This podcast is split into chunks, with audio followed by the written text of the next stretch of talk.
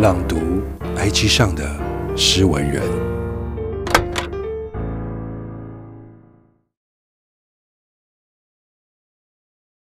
任何呼喊出去的声音，都会希望被听见。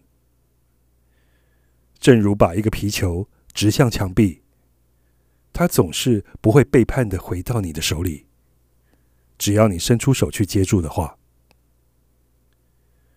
然而，我总是希望这些声音会像投出一个球那样，在某个时空的裂缝中被谁人拾起，被谁人理解。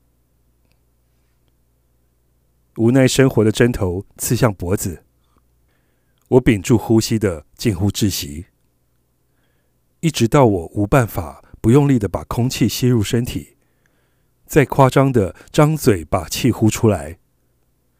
无疑的，这对我来说是一种失语。事实上，真正失语的时候，正是情绪汹涌如海啸的时候。而最好的处理方法是，就算灵魂被敲成碎片，那就一块块的清洗干净，送回自己的生命泉源，继续滋养身体。毕竟，人在面对荒谬本身。不是为了被各种坏事弄得狼狈和发愁，而是总能在破裂的镜子中，把自己调整成能够继续迎向未来的状态。这是我很早之前已经相信的事。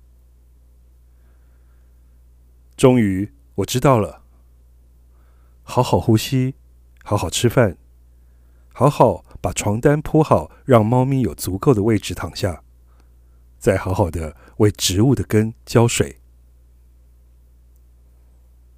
沙特说的对，人是注定自由的。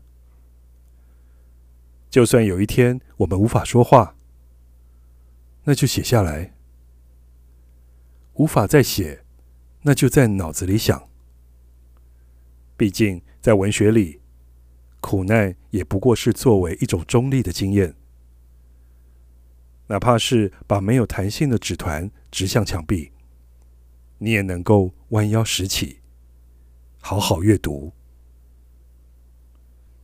作者：紫金。